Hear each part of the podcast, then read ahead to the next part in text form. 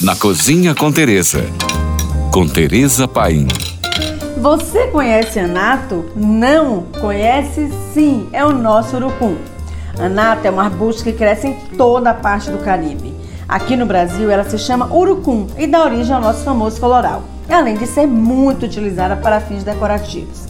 Inclusive, é a base da famosa moqueca capixaba, que muitos chamam de peixada. Mas eu não sou barrista e amo o estado do Espírito Santo e seu povo. Adoro moqueca capixaba e aceito facilmente dividir a fama da moqueca com eles.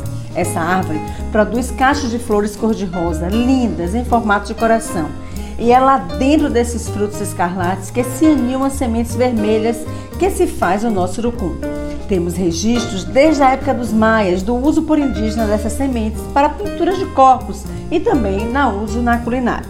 Seu uso principal é como corante, pois ele tem sabor muito leve e não interfere tanto no prato final. Assim, usa-se até para atingir queijos. Então, se você quer sabor de urucum, precisa usar em grandes quantidades.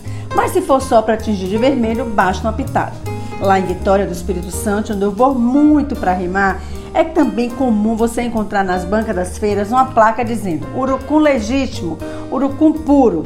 Tamanha é a diversidade que tem da oferta desse produto. Fica a dica. Use para colorir um arroz para as crianças, vai ser uma festa. No arroz de polvo e paio, para mim é ingrediente fundamental. Para saltear legumes, frite as sementes no óleo e toda a cor e sabor serão ativados. Imagine um purê de inhame tingindo o curucum. Fica lindo e bem diferente.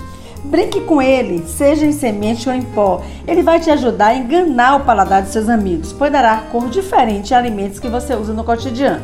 Por hoje é só. Mais dicas, me siga no Instagram, arroba Tereza Paim. Ou se você tem alguma pergunta, mande para nós. Fique agora com nossa deliciosa programação GFM.